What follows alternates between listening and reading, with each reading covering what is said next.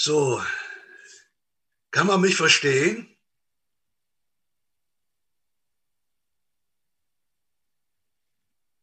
Ja, gut.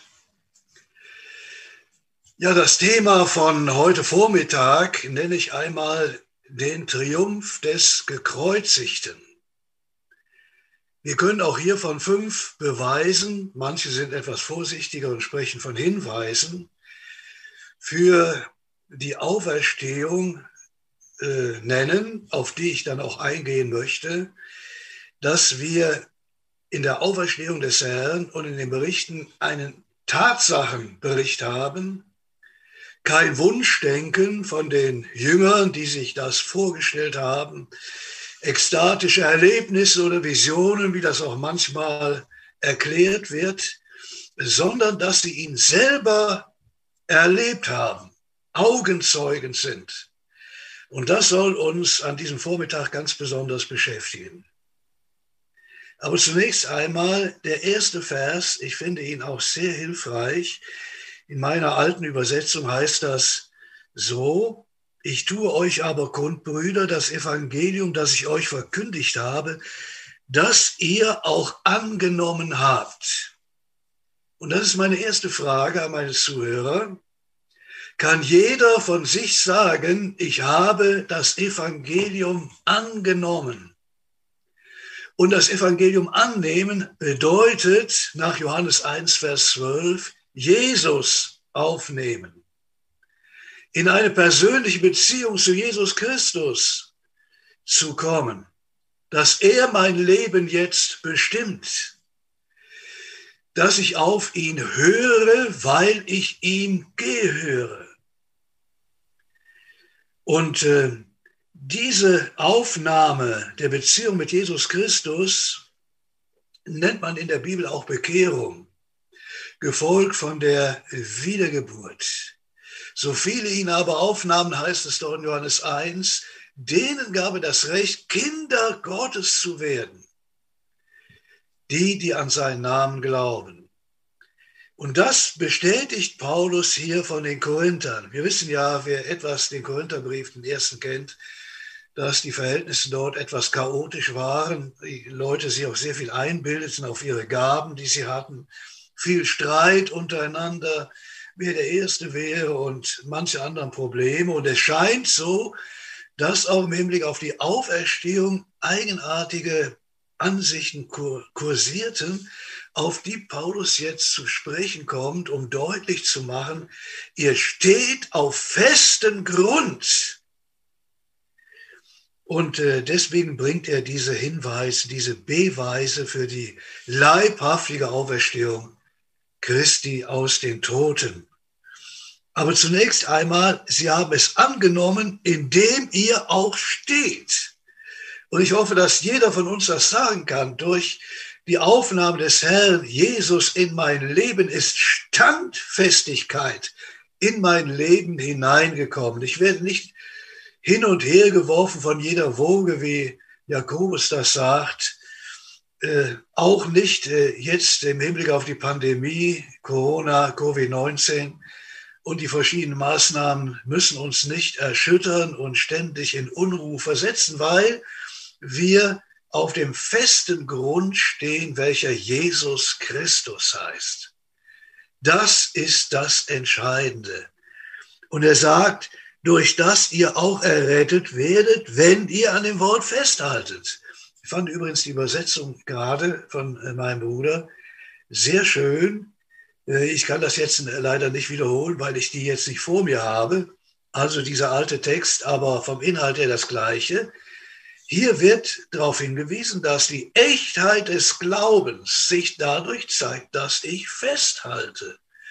Wenn ich nicht festhalte, muss man daran zweifeln, ob der Glaube echt ist, ob eine wirkliche Hingabe und Herzensübergabe an Jesus Christus erfolgt ist. Das äh, weiß ja zunächst nur Gott, der das Herz kennt. Wir können das nur beurteilen an dem Verhalten einer Person. Zum Beispiel, ob die Geistesfrucht entsteht. Das ist ein Zeichen der Wiedergeburt, des neuen Lebens. ob der Wandel im Geist äh, vonstatten geht und nicht im Fleisch, also nach der alten Natur, die Lüste des Fleisches, nicht bestimmend sind für eine solche Person. Das heißt, wir können Menschen nur beobachten an den Früchten, die sie geben. Und äh, dazu gehört unter anderem das Festhalten am Wort, so wie die Heilige Schrift uns überliefert worden ist. Und dann kommt Paulus darauf zu sprechen, dass er sagt, ich will euch jetzt äh, etwas an die Hand geben, das euch sicher macht, dass euer Glaube nicht vergeblich ist. Es gibt ja so ein Sprichwort in der Welt, dass man sagt, äh, an irgendetwas muss der Mensch glauben. So als Lebenskrücke die einen irgendwie in schwierigen Zeiten festhält. Aber ob das der Gegenstand des Glaubens tatsächlich existiert oder nicht, äh, spielt für solche Leute keine große Rolle. Hauptsache, der Glaube ist groß. Aber Hudson Taylor hat schon gesagt, es geht nicht um einen großen Glauben, es geht um den Glauben an einen großen Herrn. Wer ist der Gegenstand des Glaubens? Und Paulus legt größten Wert darauf, dass wir nicht nur Christus als gekreuzigt äh, kennen und lieben, und ihm anvertraut haben, sondern dass die Gewissheit der Auferstehung Jesu aus den Toten uns auch festmacht. Weil wir wissen, so wie er auferweckt wurde durch die Kraft des Vaters, werden auch wir eines Tages auferweckt beziehungsweise wenn wir noch leben, wenn Jesus wiederkommt, entrückt werden, um für immer bei dem Herrn zu sein. Und deswegen liegt der größte Wert darauf, deutlich zu machen, die Auferstehung des Herrn ist bezeugt. Und zunächst einmal Vers 3 durch die Schriften.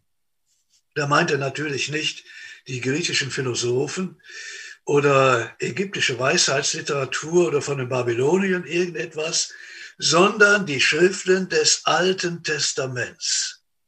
Ich lese den Vers, denn ich habe euch zuerst überliefert, Vers 3, was ich auch empfangen habe, dass Christus für unsere Sünden gestorben ist nach den Schriften und dass er begraben wurde und dass er auferweckt worden ist am dritten Tag nach den Schriften. Das heißt, der Tod des Herrn im Hinblick auf die große Frage der Sünde, die uns von Gott trennte, wird im Alten Testament bezeugt. Und zwar nicht nur an einer Stelle. Es gibt eine ganze Reihe Stellen. Und da ist natürlich meine nächste Frage an uns alle. Kennen wir solche Stellen? Es hat mal einer durchgezählt. Er kam auf 333 Weissagungen über Jesus Christus. Ich würde mich auf diese Zahl nicht festlegen, aber auf jeden Fall einige hundert Weissagungen über den Herrn und etliche davon auch, warum er Mensch werden äh, musste und warum er sterben musste, um die Frage der Sünde, der Schuld, die uns von Gott trennt, äh, zu klären, um uns zu Gott zu führen. Petrus erklärt das auch sehr schön in 1. Petrus 3 warum der Herr gestorben ist. Für unsere Sünden. Und das wird natürlich nur äh, gültig, das Werk des Herrn, wer sich dann auch als Sünder erkennt und das auch bekennt und so als jemand, der unter dem Urteil Gottes steht, dann zu Christus kommt und sich ihm anvertraut und glaubt, dass Jesus Christus stellvertretend für uns, für mich, den Tod am Kreuz erduldet hat. Also falls ihr jetzt gerade den Kuckuck hört, der ist bei uns im Wohnzimmer. Wir sind also nicht im Schwarzwald, der hört auch gleich wieder auf. Er erinnert mich immer nur an die Zeit, dass ich nicht zu ausführlich werde. Also der erste Beweis in den Schriften, und ich möchte einige Stellen doch nennen, die man dann nochmal nachlesen kann, die aber den meisten von uns sicher bekannt sind. Eine der bekanntesten Stellen ist Psalm 22, wo geschildert wird, was der Herr empfand in den drei Stunden der Finsternis. schreckliches Erlebnis für ihn. Oder auch im Psalm 69, da geht es um die große Einsamkeit des Herrn, die er empfand, als er am Kreuz hing. Und im Psalm 88 auch ein ähnlicher Gedanke und was natürlich vor allen Dingen den meisten bekannt ist, auch den Juden, die diese Stelle ja meiden wie die Pest, das ist Jesaja 53 von dem leidenden Gottesknecht. Und äh, ich rate eigentlich jedem Christen, diesen, dieses Kapitel auswendig zu lernen, dass wir uns äh, wirklich immer wieder neu erinnern, welch einen Preis, welch einen ungeheuren Preis der Herr bezahlt hat für uns. Also nach den Schriften. Und es gibt noch viele andere, da sollte man sich immer wieder mit beschäftigen, weil uns das nämlich sehr dankbar macht die Liebe in uns entfacht zu unserem Herrn, wenn wir seine Liebe für uns sehen. Dann kommen wir wieder zurück zur ersten Liebe. Sie wird entfacht von seiner Liebe zu uns. Und dazu dient die Beschäftigung mit seinem Kreuzestod und allem, was damit in Verbindung steht. Das ist der erste Hinweis und für mich ist es auch ein Beweis, denn wenn man all diese Stellen im Alten Testament sieht, wie sie sich buchstäblich im Leben von Jesus von Nazareth, von diesem Zimmermannssohn, erfüllt haben, von der Zeit her und auch von den Umständen, alles genau beschrieben wird im Alten Testament, dann muss man sagen, von der Wahrscheinlichkeitsrechnung her ist das unmöglich, dass das durch Zufall in einem Menschen sich alles akkumuliert hat, dass äh, in seinem Leben, dass alles durch Zufall so geworden wäre, sondern dass man hier wirklich die lenkende Hand Gottes, des allwissenden Gottes, der im Voraus alles wusste und weil er allmächtig ist, auch entsprechend die Dinge so gelenkt hat, dass alles so eintraf, wie die Heilige Schrift es sagt, was übrigens auch uns sehr hilft im Hinblick auf die Zuverlässigkeit von Gottes Wort.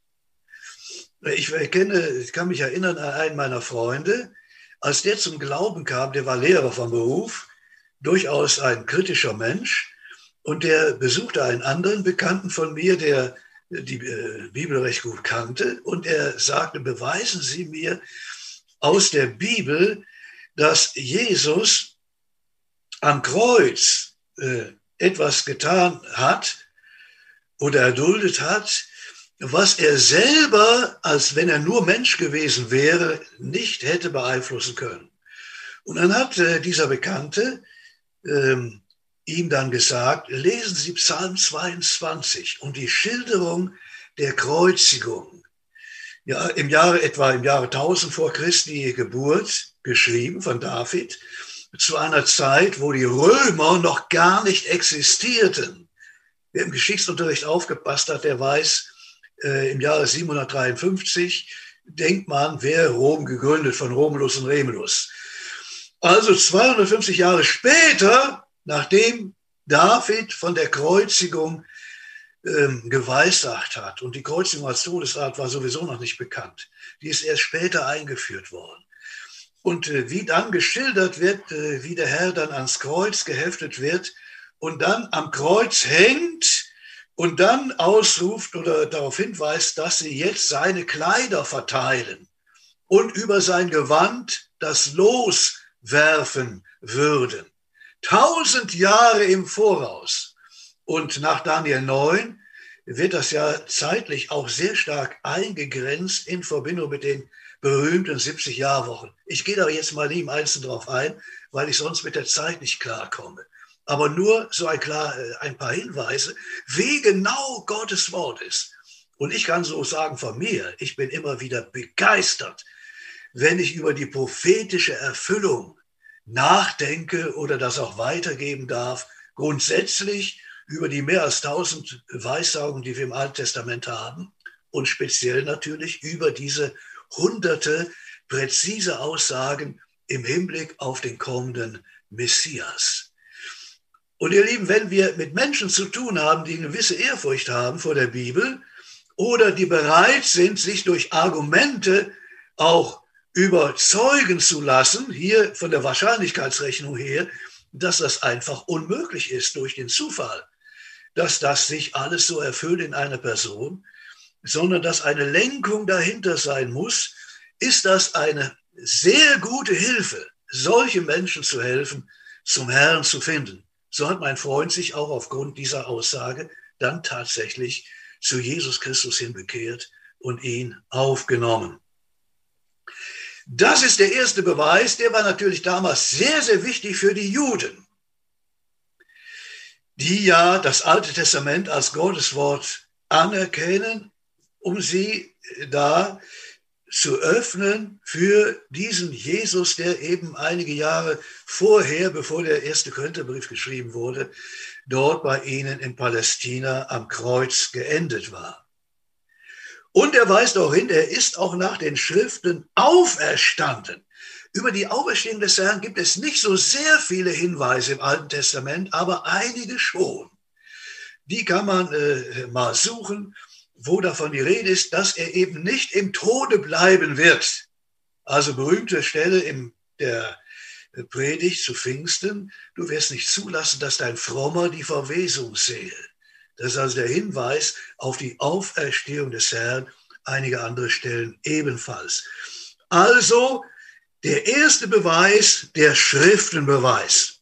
Dann geht es weiter. Vers 5. Und dass er Käfers erschienen ist, dann den Zwölfen. Danach erschien er mehr als 500 Brüdern auf einmal, von denen die meisten bis jetzt übrig geblieben, einige aber auch entschlafen sind.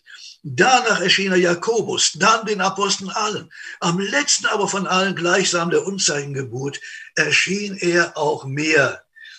Was haben wir hier? Den Augenzeugebeweis der ist für uns im Augenblick vielleicht zunächst mal äh, nicht so überzeugend, weil das ja schon so lange her ist. Ja, die können sich ja irgendwie äh, für, äh, miteinander abgesprochen haben und da irgendwas in die Welt gesetzt haben. Aber als Paulus den Brief schrieb, war das ein ungeheuer wichtiger Beweis, weil die meisten Zeugen noch lebten. Das heißt, wer ungläubig war oder kritisch die Sache sah und nicht so schnell leichtgläubig irgendwas übernahm, ähm, wie das äh, zum Beispiel vor einiger Zeit geschehen ist, äh, äh, wo zwei Busfahrer sich unterhielten über die Kaffeefahrten, die sie öfters machten mit so Gruppen, um dann irgendwelche Verkaufsveranstaltungen da zu haben. Und der eine Busfahrer dem anderen da erzählte, ich hatte doch neulich eine Gruppe von Christen bei mir im Bus. Und dann frug der zweite, ja, woran hast du das denn erkannt? Ja, sagte der erste, die haben ja alles geglaubt, was ich denen erzählt habe. Das ist die, die Meinung von uns, äh, von außerhalb, von Leuten, die nicht im Glauben stehen, dass die Gläubigen leichtgläubig sind. Denen kann man alles Mögliche erzählen, die glauben alles, wird nichts geprüft. Also das wäre schlimm, wenn unser Glaube so aussehen würde, dass wir gar nicht sagen können, warum wir glauben, sondern wir sollten wirklich in der Lage sein, unseren Glauben zu begründen und auch deutlich zu machen, dass wir auch unseren Verstand gebraucht haben. Den geben wir nicht an der Garderobe ab, sondern Glaube und Verstand sind keine Gegensätze, sondern Glaube und Verstand gehen Hand in Hand. Und äh, so war das bei dem Augenzeugenbeweis damals. Das heißt, wer da äh, Probleme hatte, der konnte ja diese Leute fragen. Wie war das denn mit der Auferstehung? Warst du dabei? Und dann würden sie sagen, nein, äh, direkt dabei war ich nicht, aber ich habe ihn hinterher gesehen, nachdem er auferstanden war. Und da konnten einige sagen, wir haben sogar zusammen gegessen. Und äh, die Emmaus-Jünger, wir haben eine Wanderung gemacht über mehrere Stunden. Das war kein Phantom, kein Geist, der uns da begleitet hat. Wir haben anschließend auch noch das Brot gebrochen miteinander. Und vieles andere mehr. Die Bibel erzählt das ja von äh, Ostern an bis Himmelfahrt. Himmelfahrt liegt ja gerade ein paar Tage hinter uns. Wie der Herr eben immer wieder den Jüngern begegnete, um ihren Glauben zu festigen, um deutlich zu machen, ich lebe wirklich, wenn auch auf eine andere Art und Weise wie vorher. mit einem neuen Leib, einem Auferstehungsleib, der allerdings eine gewisse Ähnlichkeit hat, durchaus mit dem natürlichen Leib, den er vorher hatte. So wird das bei uns auch sein. Wir werden nicht alle im Himmel geklont sein, dass wir alle gleich aussehen, sondern Stern unterscheidet sich von Stern an Herrlichkeit, sagt 1. Korinther 15. Also einige Verse später ist ja dann von unserer Auferstehung die Rede. Er ist gesehen worden und die Leute konnten berichten, was sie alles mit ihm erlebt haben, auch die Aussprachen und so weiter und so fort. Und der Thomas vielleicht, der konnte sagen, ich habe ihn sogar berührt. Ne, zu meiner Schande muss ich dann sagen, hat der Thomas dann vielleicht gesagt, dass ich bei dem ersten Mal nicht dabei war. Wir wissen ja nicht, was er da getrieben hat äh, zu dem Zeitpunkt. Auf jeden Fall eine Woche später, ja, komm her, reiche deinen Finger in meine Seite und sei nicht ungläubig, sondern gläubig. Und er sagt, glückselig, die nicht gesehen und doch geglaubt haben.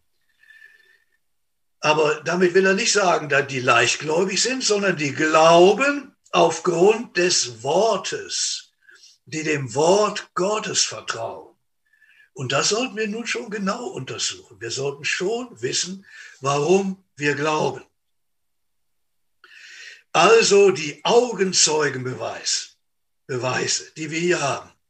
Und der letzte hier, der hier erwähnt wird, ist Paulus selber. Was das für Auswirkungen auf ihn hatte, werden wir bei dem fünften Beweis noch einmal uns anschauen, der uns dann persönlich direkt angeht. Jetzt aber der dritte. Wir wissen, wie das bei den Jüngern war, als der Herr gefangen genommen wurde. Also die mutigsten waren es nicht. Der Petrus hat zwar da noch einen Schwertstreich gemacht, vermutlich hat er von hinten, äh, falls er nicht Linkshänder war, das Ohr da abgehauen. Und ansonsten war es mit seinem Mut vorbei. Wir wissen, wie es dann im Hof des Hohepriesters war, äh, wo er ganz kläglich versagt hat. Mit den anderen Jüngern war es auch nicht viel besser. Der Einzige, der wirklich Mut hatte, war der Jüngste. Soweit wir glauben und das wissen, dass Johannes der Jüngste war von allen Jüngern. Der war sogar unterm Kreuz, aber alle anderen von ferne hatten sich verzogen. Und wir wissen auch am Osterabend obwohl die Frauen schon berichtet hatten von dem Auferstandenen, waren sie immer noch ungläubig. Hinter verschlossenen Türen. Ja, und dann sehen wir die gleiche Jüngerschar 50 Tage später. Ostern vor Angst vor den Juden. Am Boden zerstört. Was sagen die Emmaus-Jünger? Wir dachten, er wäre der, der Israel erlösen würde. Ja, Sie hatten schon richtig gedacht, nur der Zeitpunkt stimmte nicht. Die Erlösung Israels kommt später, weil das Volk damals den König nicht annehmen wollte. Deswegen ist das verschoben bis zum tausendjährigen Reich, was in absehbarer Ferne dann aufgerichtet werden wird. Sie waren am Boden zerstört und 50 Tage später, Pfingsten, da predigt Petrus, und die übrigen haben ja auch den Herrn bezeugt, aber die Rede von Petrus ist die einzige, die überliefert wurde. Und er sagt den Leuten auf den Kopf zu, ihr habt den Gerechten verleuchtet und getötet. Ihr habt praktisch das Schlimmste, was überhaupt Menschen tun konnten, habt ihr äh, äh auf euch, äh, diese Schuld auf euch geladen, dass ihr den Gesandten Gottes getötet habt. Der forderte doch geradezu seinen Tod heraus, Petrus. Später hat das ja Stephanus erlebt, er hat das ja auch klar gesagt. Der wurde auf der Stelle gesteinigt. Und das hätte Petrus auch geschehen können. Wieso hat der Mann keine Angst mehr? Wieso ist er so verändert? Wie soll man das denn erklären? Ja, so wie die Pharisäer das Gerücht dann ausgaben, äh, dass die Jünger, während die äh, Soldaten da schliefen, den Leichnam des Herrn gestohlen hätten. Ja.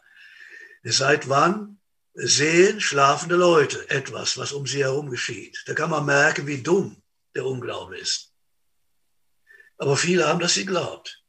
Aber die Jünger wären doch nicht für einen Gescheiterten, wenn sie, sie hätten ja am besten gewusst, dass der Herr dann tatsächlich immer noch im Grabe gewesen wäre, wenn sie ihn woanders begraben hätten und dafür ihr Leben lassen für einen Gescheiterten?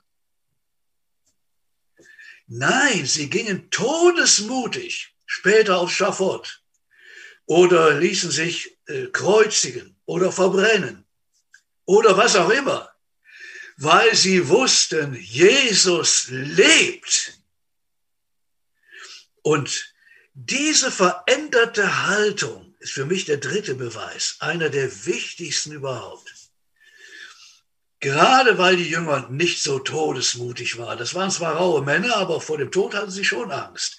Und dann, als Jesus ihnen erschienen war, hatten sie keine Angst mehr, weil sie wussten, wohin sie gehen würde. Da konnte Paulus dann später schreiben, im äh, Gefängnis, schreibt er den äh, Philippern, ich habe Lust abzuscheiden, um bei Christus zu sein. Übrigens, ähm, was mich etwas traurig macht, ist in dieser Pandemie die Haltung mancher Geschwister, sage ich mal, sie bezeichnen sie auf jeden Fall als Kinder Gottes, auch in unseren Kreisen, auch in den Brüderversammlungen. Da hat man das nicht selten, dass Leute total verängstigt sind und scheinbar eine furchtbare Angst vor dem Tod haben. Das kann ich persönlich nicht nachvollziehen. Ihr Lieben, ich war eine längere Zeit im Gefängnis. Man hat eine Scheinhinrichtung mit mir äh, durchgeführt und äh, bin oft verhaftet worden in Afrika und manche Dinge erlebt, wo das ein Wunder Gottes ist, dass ich da lebend rausgekommen bin. Aber ich darf das zur Ehre des Herrn sagen. Ich hatte nie Angst. In dem Moment, wo die ihre äh, Gewehre auf mich äh, zielten, ja, oder wo die Moslems da äh, aufgebracht, tausende von Moslems meinen Tod verlangten, wo ich in der großen Moschee von Dakar den Herrn verkündigt habe, Hauptstadt von, vom Senegal. Da war die Gegenwart des Herrn mir so greifbar. Das ist so etwas Wunderbares, was man dann erlebt, was ich auch jedem von euch wirklich empfehlen möchte. Wenn ihr jetzt mit dem Herrn lebt, habt ihr keine Angst, wenn wirklich mal Gefahr, Verfolgung kommen sollte. Das wird jetzt aufgebaut, dieses Verhältnis zu Jesus Christus. Das Bewusstsein, mir kann nichts geschehen, was er nicht hat ersehen. Ich bin geborgen in seiner Hand. Ich darf ihm vertrauen. Er wird mich nie im Stich lassen. Das habe ich da gehabt. Und ich wusste auch, ich hatte ja eine Frau und mehrere kleine Kinder. Damals, ich war noch recht jung, als das äh, passierte, diese ersten Dinge da mit der Moschee und so weiter und im Gefängnis. Da war ich gerade mal 30, 31 Jahre alt. Aber ich wusste, er ist der Vater der Witwen und, und Waisen. Er wird sich um meine Frau kümmern, wenn es jetzt zu Ende geht.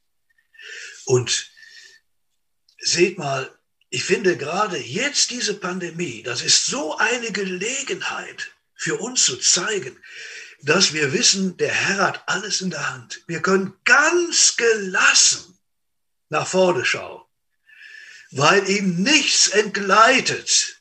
Und letzten Endes bin ich auch überzeugt, er ist der Verursacher von all dem, weil er auch Menschen noch einmal aufrütteln will.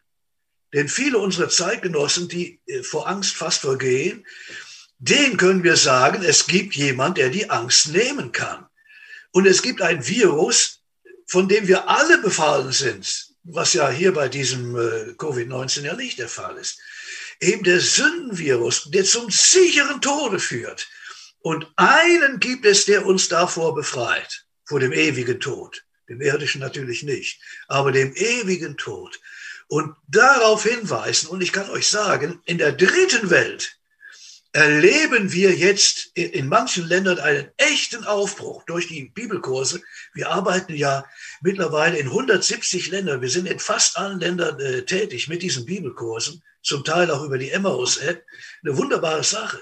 Und da ist Aufbruch, weil die Leute einfach aus Angst bald äh, vergehen und äh, dann hellhörig werden, dass es noch Hoffnung gibt für das alles Entscheidende, nämlich was nach dem Tode kommt und dass ich keine Angst mehr vor dem Tode haben muss. Also, wir sind hier bei der veränderten Haltung der Jünger. Sie haben keine Angst mehr. Sie sind wirklich neue Menschen geworden. Und ich hoffe, dass äh, Menschen um uns herum das wirklich auch von uns sagen können. Das ist der dritte Beweis.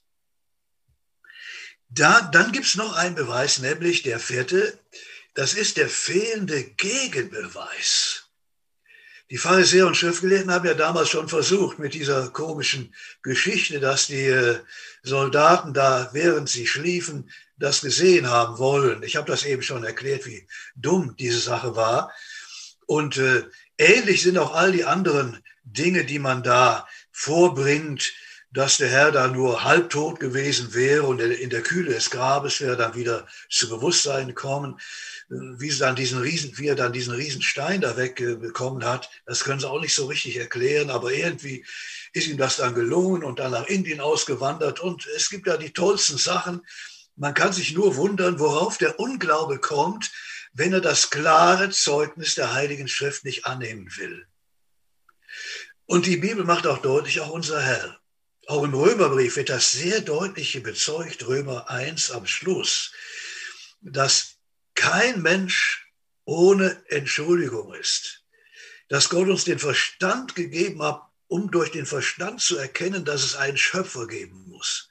Und nicht diese Evolutionslehre äh, da eine vernünftige Erklärung parat hat, ja. Von nichts kommt nichts, das weiß schon der Volksmund.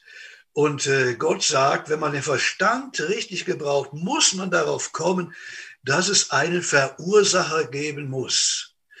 Dass allerdings äh, der Schöpfer von allem identisch ist mit dem Gott der Bibel und dass er im Grunde ein gütiger Gott ist. Das wird in Hebräer 11, Vers 6 so gesagt, wer zu Gott kommt, muss glauben, dass er ist. Dafür haben wir den Verstand. Die Existenz Gottes wird durch die Schöpfung bewiesen und auch durchs Gewissen. Die Bibel spricht, äh, man kann sagen, die Schöpfung ist die äußere Offenbarung Gottes, das Gewissen die innere Offenbarung Gottes. Aber äh, dass dieser Gott, der alles geschaffen hat, nur das Beste für uns will, ein gütiger Gott ist, das können wir erst durch die Bibel erfahren. Und das sagt Hebräer 11, Vers 6, ich zitiere den Vers nochmal, wer Gott naht, muss glauben, dass er ist, Verstand, und dass er denen, die ihn suchen, ein Belohner sein wird. Das wissen wir durch die Bibel. Und äh, wer so zu Gott kommt, der kann nur den Kopf schütteln über diese äh, Theorien, die man aufgestellt hat, um die Beweise für die Auferstehung irgendwie wegdiskutieren zu können. Es hat noch niemand wirklich äh, einen Beweis erbracht oder eine Theorie aufgestellt, die äh, wirklich äh, stichhaltig nachweisen kann, dass all die Auferstehungsberichte alles erlogen sind oder erdacht sind oder aus dem Wunschdenken heraus entstanden sind, dass die Leute sich das so lange vorgestellt haben, bis sie selber daran geglaubt haben. Sondern der, der Gegenbeweis ist bis heute nicht erbracht. Aber jetzt kommt's. Das kann ich alles glauben. Der Schriftenbeweis vom Alten Testament, die vielen Hunderte von Hinweisen auf Jesus Christus, auf seine Geburt wird uns gesagt, wo sie stattfinden würde, ungefähr auch der Zeitpunkt in Verbindung mit äh, seinem Tod, kann man zurückrechnen ungefähr auf die Zeit, ich will das kurz erläutern, der Zeitpunkt des Todes des Herrn wird in Daniel 9 in Verbindung mit den 70 Jahrwochen berechnet, nämlich am Ende der 69. Woche. Und wann die beginnen, wird auch durch die Geschichte deutlich, nämlich wann die Juden äh, wieder aufgefordert wurden, in ihr Land zurückzukehren vom persischen König. Das Datum kennt man und wenn man die 69 Jahrwochen, 69 mal sieben Jahre äh, dazu rechnet, kommt man tatsächlich auf das Jahr der Kreuzigung. Und manche rechnen das sogar so präzise aus, wird nicht von allen so geteilt, aber bei Roger Libby, der für den ist also äh, der Palmsonntag dann genau der Zeitpunkt, wo er dann als König begrüßt und fünf Tage später ans Kreuz geheftet wird. Auf jeden Fall äh, weiß man ungefähr, wann er sterben würde durch Daniel 9 und Jesaja 43 sagt, dass er in der Mitte der Jahre äh, sterben würde, also in der vollen Manneskraft. Und wenn man die Aussage von Mose in äh, Psalm 90 mit hinzunimmt, dass die Lebensjahre so in der Regel 70, wenn es hochkommt, 80 Jahre sind und das durch zwei teilt, dann kann man etwa äh, zwischen 30 und 40 Jahre äh, zurückrechnen vom Datum der Kreuzigung und kommt etwa in die Zeit, wo der Herr geboren wurde.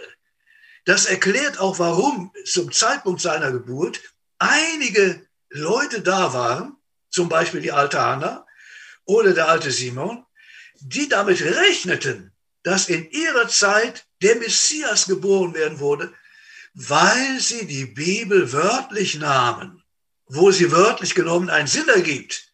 Die haben die 69 Jahrwochen wörtlich genommen und da wussten sie, der muss jetzt bald erscheinen. Und Gott hat sich dann auch dazu bekannt. Also das kann ich alles glauben, alles klar von der Schrift. Ich kann auch glauben, mit dem Augenzeugenbeweis ist er doch ziemlich überzeugend, für damals auf jeden Fall. Und auch die veränderte Haltung der Jünger, das ist ja sehr frappierend. Und das hat sich ja bis heute so erwiesen. Wie viel zigtausende oder hunderttausende, vielleicht geht das sogar in die Millionen, sind im Lauf der 2000 Jahre für den Herrn in den Tod gegangen, voller Freude und Zuversicht, weil sie wussten, das Entscheidende ist, was nach dem Tode beginnt. Ein Leben mit dem Herrn oder ohne ihn und dass die Entscheidung dafür, wo ich die Ewigkeit zubringe, hier in diesem Leben fällt. Keine zweite Möglichkeit uns mehr geboren, äh, geboten wird in einer eventuellen Reinkarnation, wie ähm, äh, indische äh, Lehren das uns weismachen wollen. Es ist dem Menschen gesetzt, einmal zu sterben, Hebräer 9, und danach das Gericht. Keine zweite Möglichkeit. Deswegen für solche unter uns, die da vielleicht hineingewachsen sind in den christlichen Glauben, wie das bei mir zum Beispiel der Fall war. Ich hatte lange Zeit als Kind Zweifel, ob ich äh, wirklich ein Kind Gottes war, äh, weil ich so eine, sag mal, so eine radikale Umkehr, wie man das dann später so in Zelten erlebte, wenn Leute nach vorne kamen, konnten in ihre Gideon-Bibel dann reinschreiben, an dem und dem Tag habe ich mich bekehrt. Das wusste ich bei mir gar nicht, ja. Ähm, und ich habe persönlich eigentlich das auch immer alles geglaubt, was ich hier jetzt weitergebe. Von Kindheit an bin ich da hineingewachsen, wie das so in der christlichen Gemeinden ja oft der Fall ist. Und äh, da hat mir mal geholfen, und ich will mal auf die Uhr schauen, ob ich noch genug Zeit habe. Aber ich glaube, es geht noch. Jawohl, noch ein paar Minuten. Da hat mir etwas geholfen, was vielleicht auch dem einen oder anderen von uns hilft. Nämlich, ich hörte mal eine Schallplatte damals, äh, ich bin ja schon etwas im Alter fortgeschritten, äh, gab es noch nicht äh, Kassetten und noch viel weniger CDs und DVDs und so weiter. Aber Schallplatten gab's. Und eine der ersten Kindersendungen, die fand ich übrigens eben hervorragend, muss ich sagen, das habt ihr sehr schön gemacht, ähm, war von einem alten D'Abrozzo, so hieß der. Also die Älteren von uns werden den Namen wahrscheinlich kennen. Der war sogar im KZ, ist aber da freigekommen. Und der hatte in Oberitalien eine Kinderheim. Und eines Tages kommt zu ihm ein etwa zwölfjähriger Waisenknabe, den er da aufgezogen hat. Und der fragt, Papa D'Abrozzo, bin ich eigentlich geboren? Ja, sagt der Alte, was ist das denn das für eine Frage? Bin ich eigentlich geboren? Ja, sagt der Junge, weißt du denn, wann ich Geburtstag habe? Nee, sagt der Alte, das weiß ich allerdings nicht. Ja, sagt der Junge, dann bin ich auch nicht geboren. Das war für mich natürlich hochinteressant, weil ich immer gefragt wurde, wenn wir Besuch hatten von Evangelisten, wann ich mich denn bekehrt hatte. Da habe ich mich immer so ein bisschen rumgedruckt, weil ich das eben nicht so genau sagen konnte. Ich wusste zwar, dass ich bekehrt war, aber das war bei mir eher so ein Prozess über eine gewisse Zeit. Naja, und dann sagt der Alte, hör mal, ich will dir das mal erzählen, wie das war. Das sind jetzt ungefähr zwölf Jahre her. da hörten wir so ein klägliches äh, Wimmern vor der Tür. Und dann haben wir die Tür aufgemacht, da lagst du da in Windeln, warst so vielleicht zwei, drei Wochen alt. Wissen wir nicht so genau, hatte jemand abgelegt und die Person war nicht mehr zu sehen. Und dann haben wir dich aufgenommen, haben dich äh, die, die zu essen und zu trinken gegeben, haben dich aufgezogen äh, bei uns. Und das ist jetzt etwa zwölf Jahre her. Also das, den genauen Geburtstag wissen wir nicht. Aber jetzt kommt's. Die Tatsache, dass du lebst, ist der Beweis, dass du auch geboren bist. Und da machte das bei mir Klick. Das ist es. Und dann habe ich die Bibel untersucht und da steht auch nirgendwo in der Bibel, dass man den Tag seiner Bekehrung benennen muss. Ich beneide zwar bis heute solche, die das so ganz, äh, sag mal, dramatisch erlebt haben. Von hier auf jetzt, aus der Welt heraus, vielleicht aus dem Sumpf der Sünde gerissen. Ähm, das war bei mir nicht so der Fall. Aber ich habe in der Bibel gelesen und wir hatten eben ganz eingangs auch diesen Vers, wenn ihr festhaltet. Also Hinweise, an denen deutlich wird, ob der Glaube echt ist. Was sind die Beweise für die Echtheit der Wiedergeburt, für das neue Leben in mir? Und die habe ich aufgesucht und habe dann festgestellt, die waren bei mir vorhanden. Und dann wusste ich, irgendwann ist das neue Leben in mein Leben hineingekommen. Ich habe den Heiligen Geist und der befähigt mich auch ein Leben zu führen ähm, zur Ehre des Herrn, auch wenn es ab und zu Rückschläge gibt, das muss ich auch bekennen. Aber der Heilige Geist durch Gottes Wort bewirkt dann in mir und auch in uns, in jedem Kind Gottes, eine tiefe Traurigkeit, die uns da bewusst wird, wir haben irgendwo Dinge getan oder gedacht, die nicht gut waren und wir bekennen es dem Herrn und dann dürfen wir diesen wunderbaren Vers für uns persönlich in Anspruch nehmen. 1. Johannes 1, Vers 9. Wenn wir unsere Sünden bekennen, so ist er treu und gerecht, dass er uns die Sünden vergibt und uns reinigt von aller Ungerechtigkeit. Sieh mal, wie das so ist mit dem neuen Leben. Ich bringe noch ein kleines Beispiel und dann komme ich so langsam zum Schluss. Der Unterschied zwischen einem Schaf und einem Schwein. Wer mich öfters gehört hat, der hat das Gleiche auch schon öfters gehört. Aber hier bin ich ja zum ersten Mal, wird also neu sein. Nun äh, will ich jetzt nicht auf die Antworten warten, sondern ich gebe sofort selber die Antwort. Es geht darum, wenn beide in eine Pfütze fallen, den Morast geraten. Wie reagiert das Schwein und wie reagiert das Schaf? Nun, was das Schwein angeht, sind wir uns sicher alle einig. Das Schwein bleibt drin. Das ist ein Lebenselixier. Je dreckiger, desto besser. Da fühlt es sich wohl. Wie ist es mit dem Schaf? Na, das will wieder raus. Schaf will auf die Weide, aber nicht im Morast. Aber es kommt nicht immer sofort raus, aus eigener Kraft. Dann braucht es manchmal äh, die Hilfe des Hirten oder der Unterhirten.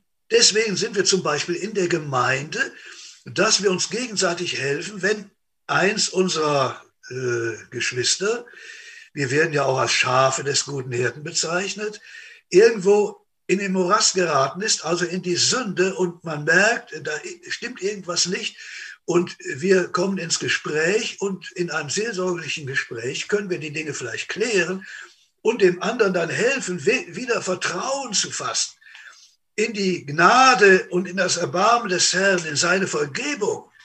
Und zwar dadurch, dass wir unser Fehlverhalten bekennen. Das ist der entscheidende Punkt. Dann ist uns Vergebung zugesichert, wenn wir es bekennen. Und zwar konkret. Und das ist doch eine wunderbare Sache. Und ein Kind Gottes ist zum Beispiel ein Mensch, der dieses tägliche Selbstgericht, wie unsere Väter das nannten, äh, ständig übt. Also sich prüft, ob Dinge zu regeln sind, ob irgendwas nicht in Ordnung ist, direkt zwischen dem Herrn und mir oder auch mit Geschwistern oder mit dem Nachbarn oder am, am Arbeitsplatz oder wo auch immer, wenn ich mich nicht richtig verhalten habe, die Dinge in Ordnung bringe und es dem Herrn sage. Und er vergibt, er reinigt und die Gemeinschaft mit ihm ist wiederhergestellt und die Freude am Herrn ist unsere Stärke. Das können wir noch nachvollziehen. Das heißt, der fünfte Beweis ist der Echtheitsbeweis oder der Beweis der Veränderung in meinem eigenen Leben. Wenn jemand wirklich von neuem geboren ist, sagt 2. Korinther 5, da ist eine neue Schöpfung. Das Alte ist vergangen. Da werden neue Verhaltensweisen eingeübt. Die Frucht des Geistes entsteht.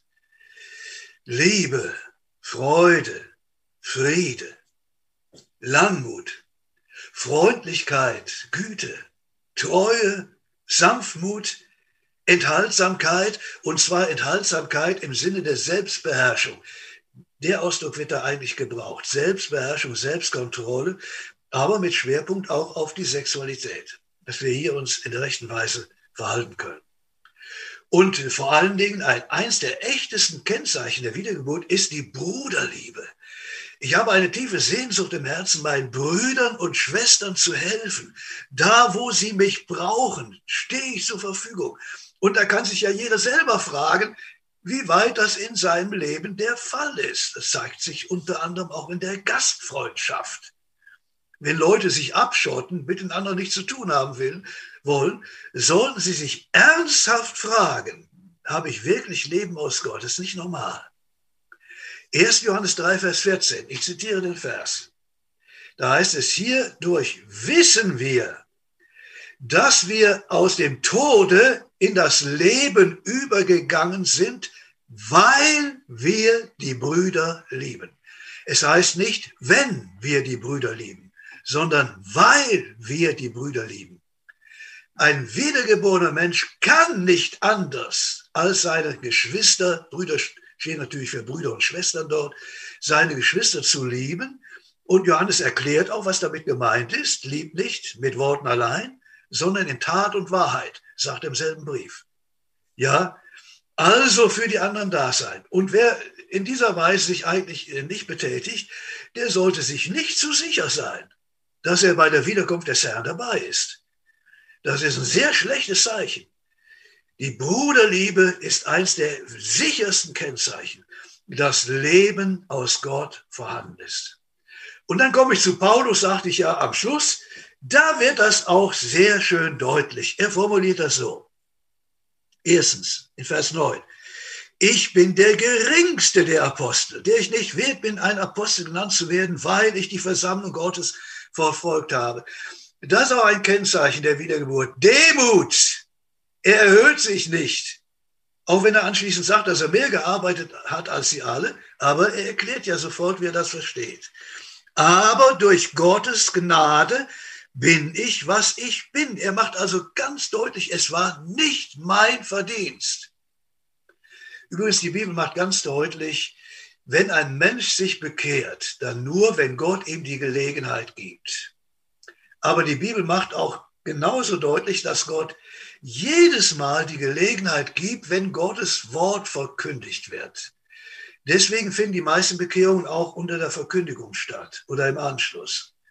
Oder jemand hat ein Wort gehört, nimmt es mit sich nach Hause und äh, betet da vielleicht zum Herrn, übergibt ihm sein Leben. Manche machen das allein. Bei manchen ist es auch hilfreich, wenn jemand dabei ist, wo sie gemeinsam beten. Aber immer in Verbindung mit Gottes Wort. Und äh, dann gibt Gott die Gelegenheit. Und die Bibel macht deutlich, ein Mensch kann sich nicht bekehren, wenn er will, sondern wenn Gott ihm diese Gelegenheit gibt. Dann allerdings muss er wollen. Es ist nicht gegen seinen Willen. Aber Gott macht immer den ersten Schritt.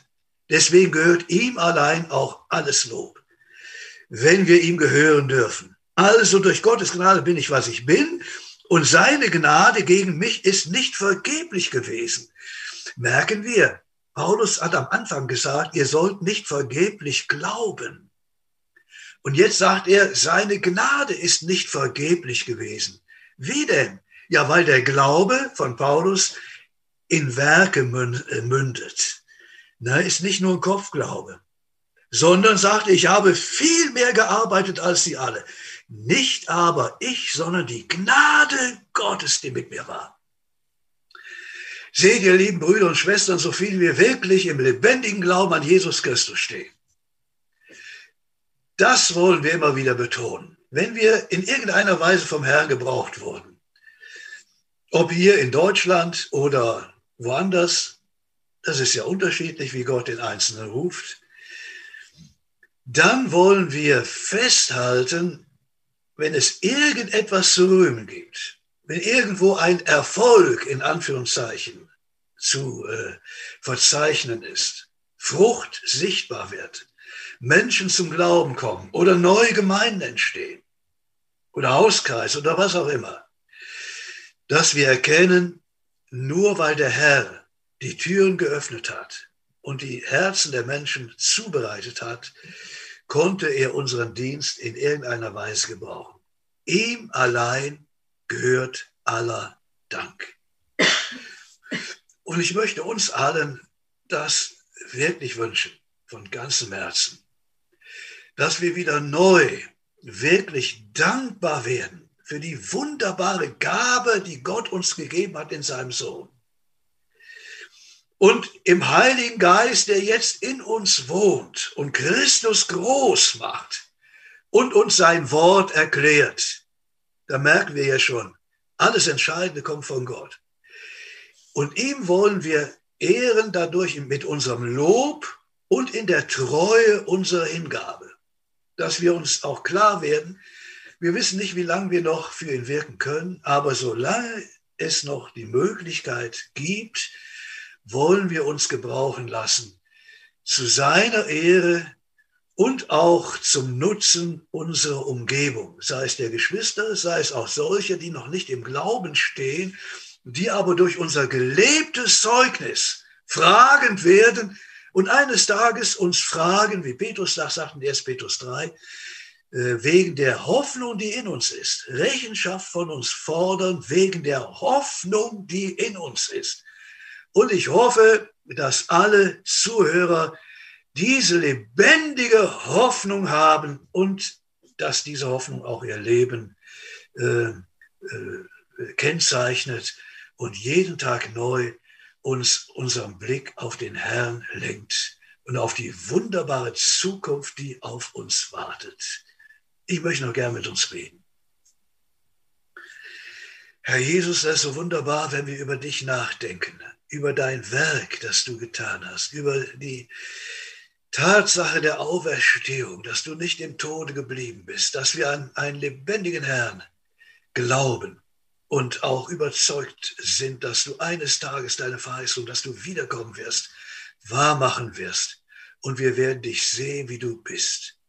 Und Herr, lass es doch so sein, dass diese Hoffnung auf die Begegnung mit dir uns jetzt vorwärts treibt in deinem Dienst und uns auch hilft in einem Leben der Heiligung, wo deutlich wird, dass du der Herr unseres Lebens bist.